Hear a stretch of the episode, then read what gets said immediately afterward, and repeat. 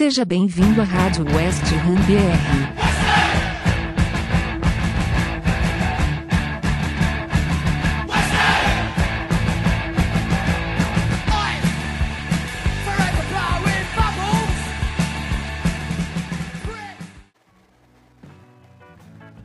Rádio West Ham BR 10. Olá, Hammer. Eu sou Lucas, jornalista e torcedor do West Ham. Estamos aqui hoje para falar de uma grande vitória do nosso time sobre o chefe do United por 3 a 0.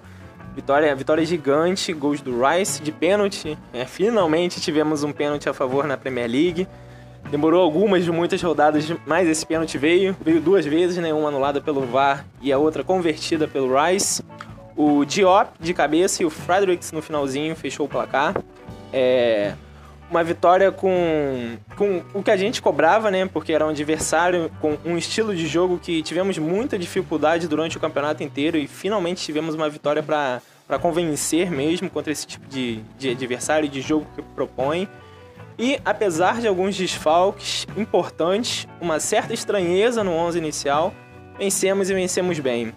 Queria começar por você, Fernando. Pode falar a sua opinião sobre o jogo de hoje, o que você achou e também o, a, su, a sua, a sua perspectiva de, de time daqui para frente com, com esses destaques que ganhamos no jogo de hoje. Fala galera, passando aqui falar um pouquinho sobre o jogo. Então, aliviado, aliviado, muito aliviado, pós-vitória, 3 a 0 sempre importante. Embora eu não tenha visto o gol do, do Ryan Fredericks ali no final, eu, tinha, eu tive que sair. Para mim o jogo tinha sido 2 a 0 quando eu esse. O West Ham que está jogando bem contra os times menores. Que foi algo que a gente bateu muito na tecla ali contra o Fulham, aquela, aquele empate pífio, né, contra o Fulham. Que, nossa, aquele jogo que foi péssimo, baixo astral total. E a gente agora consegue dar uma volta por cima, a gente consegue dar um gás, mesmo pós-empate, pós-eliminação na FA Cup que doeu ali do jogo na prorrogação, mas uma vitória importante, importantíssima para dar o gás para a equipe, o time soube se postar e eu acho que o pênalti ali em cima do Jay Links, Jesse Lingard, jogadoraço, para mim foi o pênalti era para ser expulso, para ter sido a expulsão, no caso do, do jogador do, do, do Sheffield, que eu não me recordo o nome, Pra mim era pra ser expulso, pênalti absurdo. Jay Links ia sair na cara do gol, ia meter o dele. Pênalti absurdo, o cara destruiu o Lingard, mas o juiz só deu amarelo, era pra expulsar e o jogo ser muito mais tranquilo do que foi. Porque, embora foi um 3x0, o, o Fabians que trabalhou bem, trabalhou muito ainda, foi bastante exigido. Mas Fabianski, que goleiro que temos.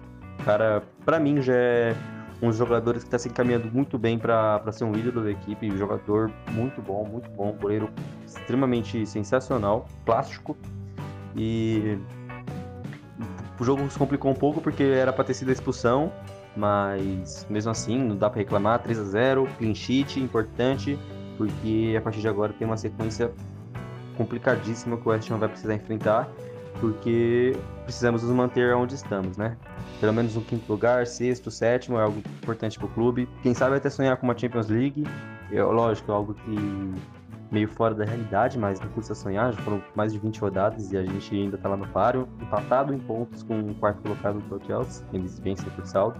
Mas a gente fazer o nosso, a gente conseguir o nosso, a gente consegue o nosso objetivo, que sempre foi jogar a Europa. Sendo Champions League, sendo Nove Intertoto, sendo Europa League. A gente quer jogar Europa, porque um time com essa grandeza merece jogar Europa. Então, esse é o rumo, esse é o caminho, o caminho, o caminho certo. É verdade. É, acho que, que o Lingard, de fato, foi, foi o grande destaque mesmo, né? Chamou muita atenção a, a possibilidade de diferenciar os meias que a gente tem dentro do elenco agora com o Lingard. Eu vejo ele como um cara que, que tem mais velocidade que as outras opções que temos. Inclusive o Lanzini, que eu também não entendi por que ele entrou de titular nesse jogo. É, talvez pensando no jogo contra o United que a gente teve pela FA Cup, que ele entrou razoavelmente bem, mas ele entrou no segundo tempo da prorrogação, ou seja, o outro time já estava todo cansado, o nosso também, enfim, era natural que ele fisicamente se sobressaísse nesse jogo. E quando chega na Premier League, a gente sabe que a coisa é diferente, jogando desde o início. Não, não entendi ainda mais a opção de ter tirado o Benama, que entrou no final do jogo e conseguiu mais uma assistência.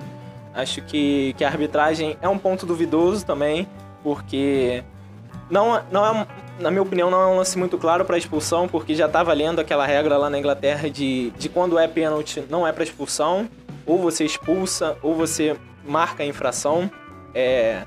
E aí o árbitro só tem a opção de expulsar quando ele considera uma infração muito grave, ou seja, uma agressão ou coisa próxima disso. E de fato, o pênalti cometido foi muito grotesco, né? Foi muito bruto o, o jogador do, do Sheffield, se atirou no Lingard. E aí, se ele con considerasse isso uma agressão ou uma, um exagero de atitude temerária, passando do ponto do temerário, poderia caber um cartão vermelho, que acho que na minha opinião não não caberia, era lance para amarelo dentro dessa regra. Não concordo com essa regra, mas dentro dessa regra era mesmo para amarelo, acho que não tinha muito o que fazer, ao menos na minha opinião. E que bom que a gente finalmente teve esse pênalti. O Rice, que agora já é batedor há um bom tempo, mas a gente não sabia porque não tinha pênalti para bater. Ele bateu muito bem, apesar de ter uma pequena discussão ali com o Lingas para decidir quem ia bater. E o Rice se, soube se colocar como capitão. Acho que é um lance muito legal também, né? Um garoto muito jovem ainda, já está se impondo aí na Premier League há algum tempo. Cobrou bem o pênalti, fez o gol. E, e, outro destaque também que o Fernando pontou, acho muito legal também a gente falar bem do Fabianski, que mais uma vez é, já vem de alguns podcasts isso, a gente elogiando tanto o nosso goleiro, porque de fato é um cara que solucionou um problema que a gente tinha há muito tempo e é um cara que respeita muito o nosso clube, então tá, tá de fato, pelo menos na minha visão também, caminhando a passos muito largos para ser um cara que a gente vai lembrar daqui a alguns anos com muito carinho, assim como alguns outros nomes também que, chegaram lá atrás, o Gibona, que não tá aqui hoje, não esteve aqui hoje no jogo de hoje, que demonstra muito respeito pelo Escher também e, e é legal ver esse tipo de, esses tipos de caras conseguindo estabelecer um bom nível nessa temporada.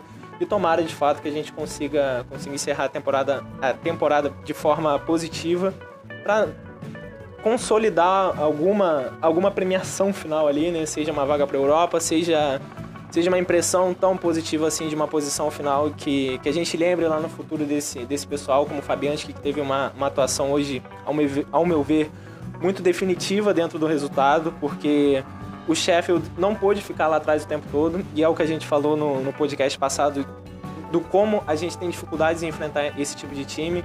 E finalmente a gente convenceu contra esse tipo de time, porque a gente teve uma atuação que, que apesar de ter sido um gol de pênalti, não necessariamente uma jogada criada, aconteceu do Lingard tomar a bola ali junto com o Lanzini, fazer jogada junto ao Ballman e sofreu o pênalti, veio o gol de pênalti, e aí o Sheffield teve que sair um pouquinho pro jogo, e a gente estava ali mais na trocação, e o Fabianski que foi decisivo naquela, naquela defesa, numa cabeçada muito próxima ao gol, e ainda desviou no Johnson. Johnson que foi outro nome também que atuou muito bem no jogo. Enfim, acho que é uma atuação que, que convence. E, e, e, o placar elástico, né? Apesar de ter saído muito no finalzinho, o gol do Fredericks dá, dá uma imagem muito positiva.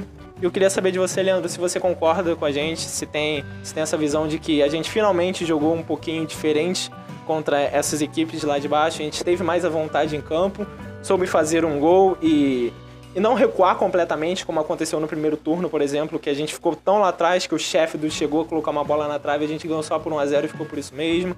Dessa vez foi por 3, a gente continuou jogando. Entrou o Noble ali ainda para recompor um pouquinho o meio-campo, mas o time não deixou de atacar por isso. Enfim, queria saber o que, que você acha, se você concorda que teve uma postura diferente e isso foi consequência ter um resultado tão positivo assim. Salve Lucas, salve rapaziada, boa noite, tranquilo? Então, velho, é...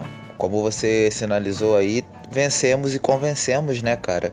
A gente bateu nessa tecla nos últimos podcasts, acho que no último a gente falou sobre isso, que a gente tem uma dificuldade absurda para jogar com times que não propõem jogo, que saem no contra-ataque, que tem a mesma filosofia de jogo que a nossa.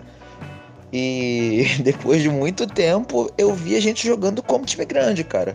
A gente soube se impor, a gente usou o fator casa e foi para cima dos caras o resultado foi justíssimo. E acho que poderíamos ter feito até mais gols.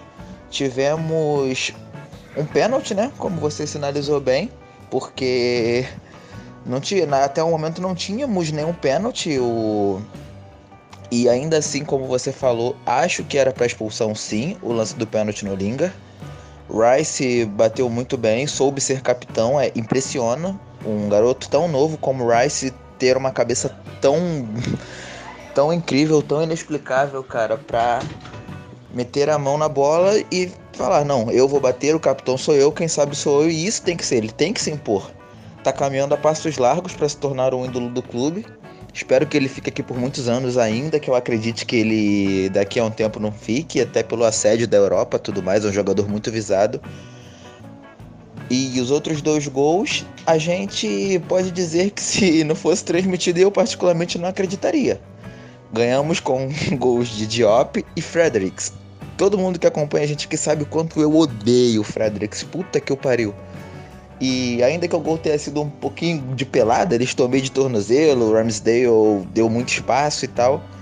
Mas é um gol que faz o cara pegar confiança também, né? Tanto ele quanto o Diop vinham de atuações péssimas e que esse, esses gols que eles fizeram hoje possa, possam ajudar, né?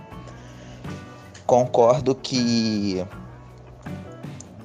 a vitória foi importantíssima. Aconteceu no momento que tinha que acontecer. Era o tipo de jogo que a gente não podia não pontuar. E a imposição do time crescendo para cima do Sheffield foi impressionante, cara. Felizmente ganhamos mais três pontos para conta e agora é se preparar para os próximos jogos, né? Porque são quatro ou cinco pedreiras que nós temos pela frente aí, com exceção do Leeds, só temos times do Big Six. Então vem pedreira aí pela frente. É, realmente, uma sequência de jogos muito complicada que a gente vai ter a partir desse jogo, após o Sheffield. E de fato era uma obrigação, né, Léo? A gente tinha que, que vencer o Sheffield e além de vencer, a gente convenceu, né? Eu vi muita gente falando de início, enquanto estava o 0 a 0 ainda, que a gente estava sendo meio pragmático no jogo. Mas ao meu ver, a gente estava dentro do que a gente costuma propor de jogo, estava tendo uma chance ou outra. Teve, teve muitas jogadas individuais do Lingard e eu acho que nosso esquema proporciona muito isso. Ele exalta as individualidades ofensivas por ser tão, cuidado, tão cuidadoso defensivamente. E eu queria também que você falasse um pouco de opções que a gente ganha, né? Acho que o Diop era um cara que nem o Mois mais contava tanto porque estava querendo que ele saísse por empréstimo, não aconteceu. E o Ogbona lesionou, e o Balbuena lesionou, e ele foi para frente da fila e ganhou uma chance, fez um gol hoje, é, é um lance que dá confiança. E o Fredericks, que o Leandro falou agora também, que teve aquela oportunidade contra o Aston Villa e foi muito bem ali junto ao Kufal para anular o Grealish naquele jogo. E, e, teve uma ou outra avançada ofensiva que é, que é o que ele sabe fazer, né? Ele como lateral deixa muito a desejar justamente por não marcar, mas vem entrando mais na frente agora. E principalmente o Ben Johnson, é um garoto que foi muito bem no jogo contra o Manchester United na FA Cup. A gente foi eliminado, perdemos por 1 a 0 lá na prorrogação, um jogo que a gente levou muito para frente. E, e ao meu ver, o Johnson entrou tão bem naquele jogo que ele ganhou, mereceu ganhar a vaga para esse jogo de hoje.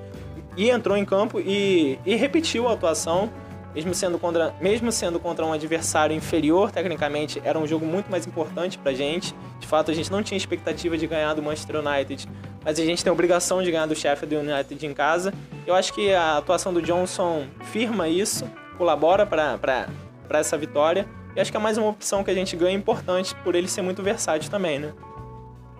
Salve, salve, rapaziada. É, eu acho que hoje, tipo, é um jogo pra a gente carimbar que a gente tá para disputar a Europa. A gente vai com tudo para tentar uma vaga na Europa League e sonhando muito alto uma vaga na Champions League. É, que é um jogo que dá muita confiança, muita confiança mesmo, porque a gente teve é, jogadores que a gente realmente não esperava que ia jogar tão bem como o Diop. Eu achei que o último jogo bom do Diop foi antes da começar a pandemia e jogou bem hoje, bem defensivamente e bem no ataque. O Mois que ia botar ele de atacante é uma boa opção aí, já que a gente não tem mais centroavante. Uma boa opção mesmo. E o time, como um todo, foi bem. O Fabianski, mais uma vez, muito, muito sólido. É, o time tem quatro gols, é, dois gols sofridos em quatro jogos e nenhum, eu vejo que nenhum foi culpa dele mesmo. O que, o que foi alcance dele, ele pegou nesses quatro jogos que, tem, que a gente disputou. E mais uma vez o Rice mostrando que ele é o nosso capitão, ele é o nosso líder e ele é o futuro do nosso time até quando ele for vendido. Porque, obviamente, a gente, sendo realista aqui, é no máximo dois anos que ele vai ficar aqui. Mas se ele nos levar para a Europa agora e disputar uma temporada com a gente na Europa, eu acho que ele se torna tipo um ídolo do clube e que vai ter, quando se aposentar, vai ser tipo ter um respeito tipo do Nubble, por exemplo, na minha opinião. E o Bowen, que eu tanto critico, que eu tanto falo mal, uma partida boa dele hoje, muito bem no ataque e recompondo bem. E, é o, time, e o Lingard, né, que é o Lingardinho, é o nosso foi o nosso melhor jogador hoje, não tenho nem palavras para descrever como ele foi bem hoje. É, ele deu um impacto tão, tão rápido no West Ham que eu realmente não esperava isso. Eu era a favor da contratação, só que o negócio obviamente é ruim pra gente, porque a gente vai ter que pedir, pagar o que o United pedir. Ele pode pedir por... Com o que o Lingard está jogando, o United pode pedir muito bem 20 milhões que a gente vai ter que pagar. É obrigação a gente pagar se ele continuar assim. É, realmente. É, tomara mesmo que a gente consiga essa classificação para Europa para consolidar o nome do Rice. Pô, cara, como seria legal ver o Noble com a nossa camisa numa competição europeia grande, em fases avançadas mesmo. Eu ficaria muito feliz de ver isso. É um cara que eu admiro muito e tenho plena certeza que o Rice pode traçar esse caminho também. Além do Ogbone o Fabianski que eu citei lá atrás, são outros nomes que seriam muito legais ter, ter um pouquinho de história marcada porque respeitaram e respeitam muito a nossa camisa. E queria fazer a nossa tradicional dinâmica dos pontos positivos e pontos negativos do jogo. Já fazemos com, com um detalhe de adicionar o impacto que esses pontos podem ter na dura sequência de jogos que vamos ter pela frente. É, é um jogo contra o Tottenham, City, Leeds, Manchester United e Arsenal. Dos, quatro adversários, dos cinco adversários, quatro são do grupo do Big Six ali, né? Então são adversários que têm, têm grandes orçamentos, grandes investimentos e obrigações muito maiores do que a gente, apesar de alguns deles não estarem na nossa faixa de tabela. Já adiantando o, os meus pontos, é, o, meu, o meu positivo vai ser o Lingard, acho que não dá para fugir muito disso. Ganhamos uma baita opção de velocidade que agregou muito ao time e, como o Léo falou, muito rapidamente. Como até falamos no podcast sobre ele, o fato de ter sido uma boa contratação, mas um negócio ruim, vai ficando cada vez mais evidente mesmo. A gente vai ficar na mão do Manchester United para realizar a compra no final do, do empréstimo. A gente deu muita bobeira não colocar uma opção ou uma obrigação de compra. E, e, e, quando acabar a temporada, muito provavelmente a gente vai ver isso, porque dificilmente ele vai decair tanto o nível a ponto da gente mudar de ideia, porque o impacto dele muito rapidamente foi muito grande. E assim, ele não teve um jogo tão bom contra o Fulham, mas a gente viu que não era uma fase muito longa, já, já recuperou a boa forma que apresentou no, no primeiro jogo dele contra o Aston Villa nesse jogo de hoje contra o Sheffield. E, e é isso. É...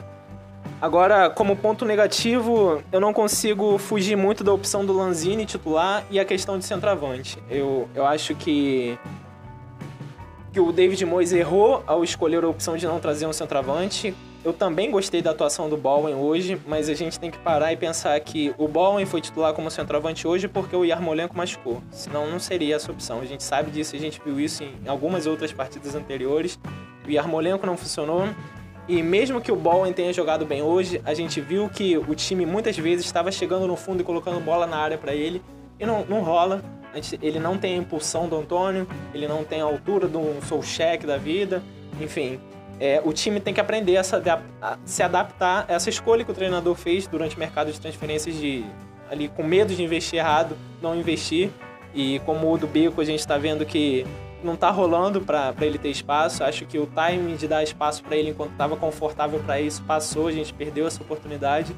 E muito provavelmente a gente vai ter que ir com o Bowen enquanto o Antônio não se recupera. Né? Ele está com problema de novo no, naquele tendão dele e, e, é um problema crônico que ele vem tendo, a gente não pode desgastá-lo muito fisicamente por conta disso. Então, assim como já falei na, na, outra vez, acho que a opção do Lanzini como titular foi muito equivocada. Não, não consigo entender o porquê. E essa opção da gente não ter um, um centroavante de fato para quando o Antônio não joga me incomoda um pouco. Acho que o time tem que se preparar mais para isso. É, é, eu vejo que o Bowen funcionou mais quando a gente já estava vencendo de 1 a 0 e tinha que sair para o jogo. Talvez eu vejo como impacto, como esse ponto negativo pode se tornar positivo contra equipes do Big Six, por exemplo, contra o Tottenham, o, o United, o City, provavelmente vão propor o jogo contra a gente. O Bowen como centroavante pode funcionar puxando contra-ataques, enfim, é um cara muito veloz, que consegue ganhar na agilidade e tudo mais. Agora, quando a gente teve que propor no começo do jogo, enquanto estava 0 a 0 a gente viu o Bowen saindo muito da área, tendo que trocar muito com o Lingard, porque no meio dos zagueiros não dá para ele como dá para Antônio. A gente sabe que o Antônio se movimenta muito, mas ele também ganha muito, muitas jogadas no corpo. E o Bowen não vai conseguir fazer isso.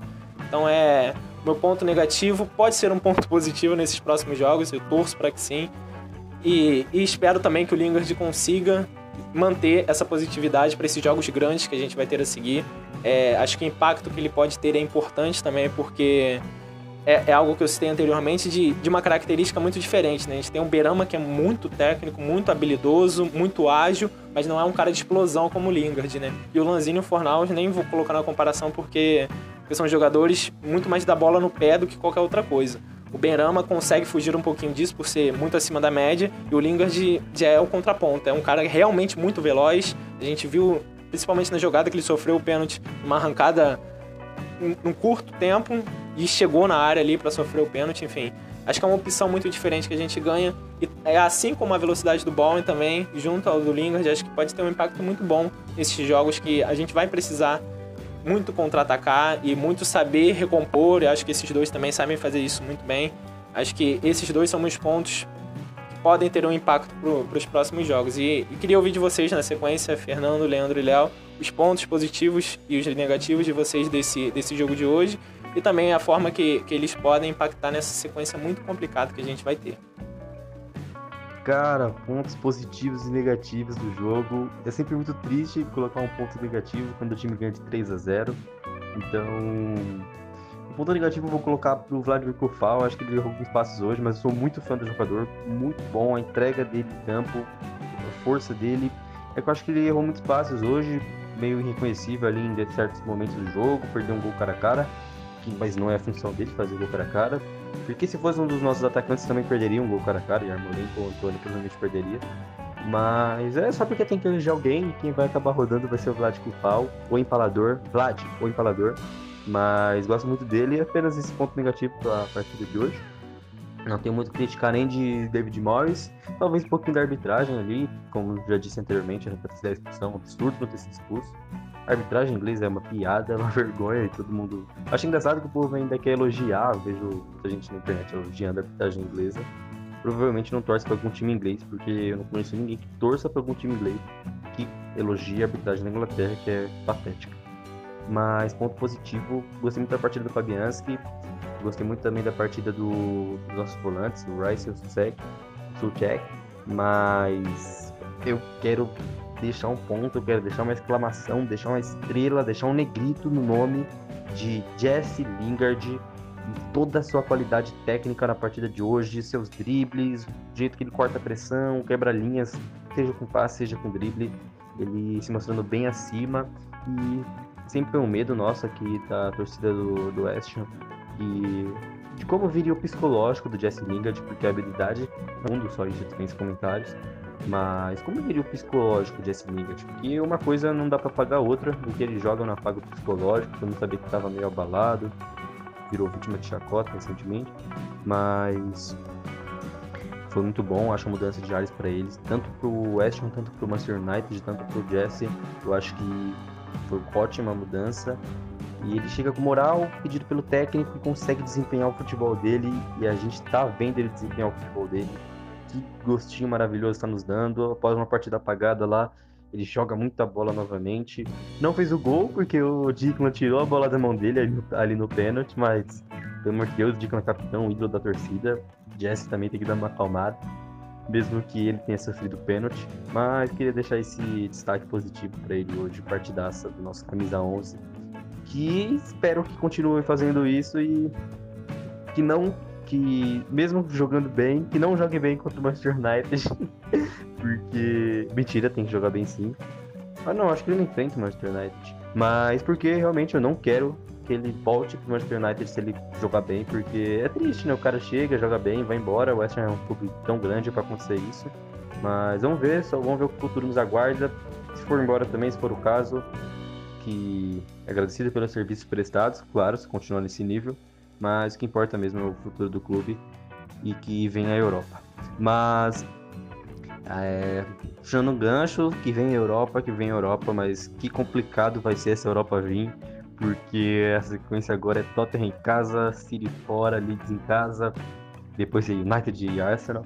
Mas eu penso assim, tem gente tirando ponto de, de Tottenham, tem gente tirando ponto de United, e por que não a gente? Porque o West Brom que tá em 19 consegue, a gente sempre apanha pro, pros caras de cima. Tottenham nem tanto, mas principalmente para a dupla de Manchester ali e Liverpool. Mas eu acho que a gente consegue sim tirar ponto. Estou bem otimista com, com, o time. As vitórias me deixam muito otimista, não tem como. Mas é isso, é trabalhar e continuar fazendo o, o que o time vem fazendo recentemente. Corrigir sempre os erros. Acho que o, o Mois tem que ser um pouco menos teimoso às vezes. Porque agora é a sequência importantíssima. Se a gente consegue sair dessa sequência ainda na zona de Europa, é praticamente um pé e meio na Europa e nossa, entusiasmo para voltar. Inclusive me mandaram hoje no grupo Astra Giorgio em 13 terceiro do, do, campeonato lá deles, então a gente não vai ter essa pedra no caminho caso a gente vá para Europa. Mas é isso, é corrigir alguns erros e tentar chegar e tentar voltar para onde a gente tem que ficar, onde é o nosso lugar. Então, mano, vamos lá. Meu ponto negativo, vou começar pelo ponto negativo hoje. Eu vou com você. É... Lanzini não tem condições hoje nenhuma de ser titular no elenco. É um jogador que eu gosto muito. Imagino que tenha sido difícil para você também falar do Lanzini, porque quem te conhece um pouquinho sabe o quão fã do Lanzini você é, tem camisa do Lanzini e tudo. Mas hoje é um jogador que está muito abaixo dos demais, abaixo até do Furnaus. É um jogador que eu não gosto, mas tá melhor que o Lanzini.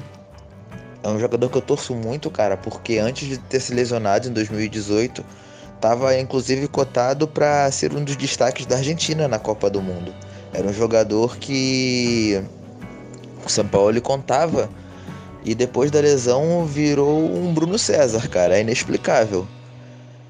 Hoje mais uma vez jogou muito mal, não não dá, cara. O, tá sobrevivendo, a gente até brincou antes do, da gravação que ele tá sobrevivendo de não ter sido emprestado na última janela pelo gol que ele fez contra o Tottenham.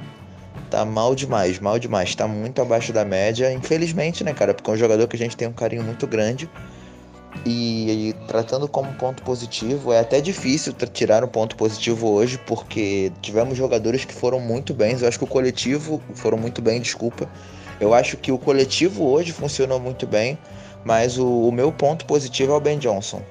A maturidade daquele moleque assusta, cara. Ele já tinha entrado muito bem contra o United. Hoje fez uma partidaça também, muito seguro, muito tranquilo e é um jogador muito versátil, né, cara? Com um elenco tão enxuto como o nosso, é importante demais ter um jogador desse junto. Gostei muito mais uma vez da, da partida dele. É um jogador que não tenho dúvidas de que daqui a uns anos a gente vai colher bons frutos, bons frutos, tanto para uma venda quanto para ter um time consolidado com ele de titular. Acho que todas as expectativas que foram criadas sobre, sobre ele na, na base e tudo mais estão sendo demonstradas agora em campo. É um jogador que a gente está gostando muito de ver. A gente vira e mexe, elogia ele, já é uma parada que está se tornando rotina. E que isso mantenha, né, cara? E agora falando dos próximos jogos, né, cara? Temos cinco jogos bem complicados, eu já até tinha falado isso na, na primeira parte.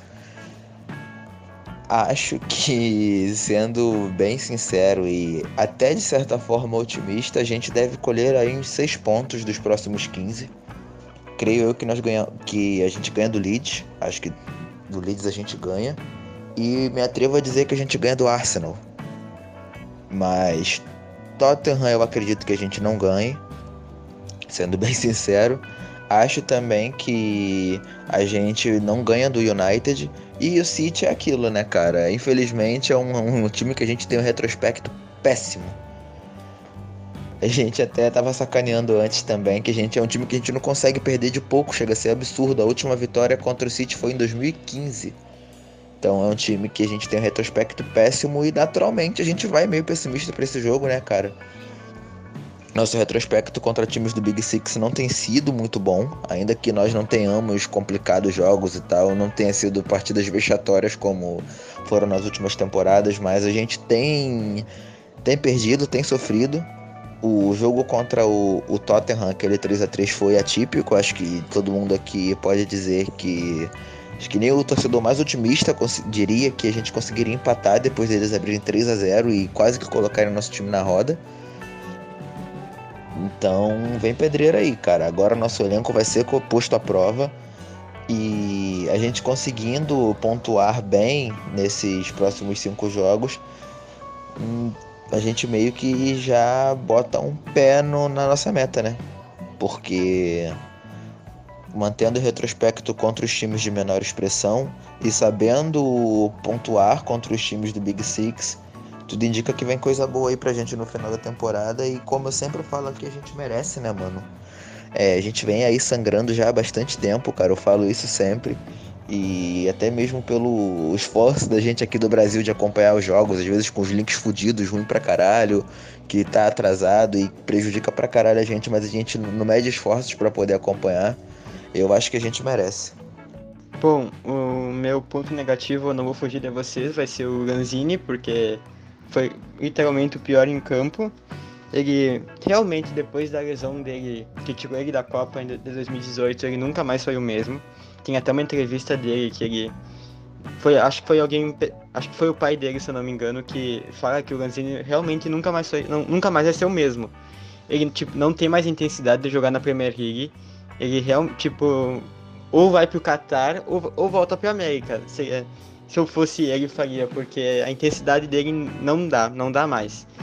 E para ponto positivo, já que você será o Lingard e o Ben Johnson, que eram os, os dois que eu ia falar, é, eu vou falar do Fabianski. Porque o Fabianski, o que ele tá fazendo pra gente é surreal. Ele, te, ele se dedica, ele, ele é literalmente um capitão pra gente. Porque ele é velho, ele dá totalmente uma experiência muito boa pra gente. Ele já jogou em times como o Arsenal, que isso ajuda no, pra gente tentar nossa vaga na Europa, que é nosso, literalmente nosso sonho. E pra, nos próximos jogos, o meu palpite, sendo totalmente clubista, é 7 pontos, que é uma vitória é um empate contra o Tottenham, a gente não pode perder ponto contra o Tottenham. Para manter essa distância muito boa que a gente tá deles, que é de 6 pontos, a derrota com o City, que é de todo ano, é certa. Meu palpite é que a gente ganha do Leeds sofrido, como foi lá na casa deles. Pode ser, eu vou botar 2 a 1 de novo. É uma derrota pro United e eu acho que realmente, se o Arsenal continuar assim, a gente consegue uma vitória no London Stadium, porque o Arsenal é do Big Six, mas faz umas duas temporadas que não tá jogando como se fosse do Big Six. Eu até botaria atualmente o Leicester no Big Six e não o Arsenal, porque o Arsenal tá virando uma, literalmente uma piada. É verdade, né? É, de fato é o nosso sonho ir pra Europa e, e sobre o Lanzini até aniversário dele hoje, uma pena que, que não conseguiu jogar bem, realmente tá, tá numa fase muito difícil já há algum, algumas temporadas, de fato depois da lesão a coisa não rolou como era antes, acho que realmente ele vive muito de lampejos ainda, é um cara que tem muita história no nosso clube e até como, como foi citado, eu realmente sou muito fã dele, aqui no Brasil torço pro Fluminense, ele começou profissionalmente aqui no Fluminense, né? ele veio emprestado da base do River para cá, os primeiros momentos profissionais dele aqui, é um cara que, que eu acompanho de muito tempo e eu tenho muito carinho também, acho que, que me incomoda um pouco tá vendo ele se ele desgastando a imagem tão positiva que ele construiu. E assim quem a Deus pertence o futuro né? E vamos ver o que o que aguarda para ele na próxima temporada é, é uma sequência muito pesada mesmo que a gente vai ter.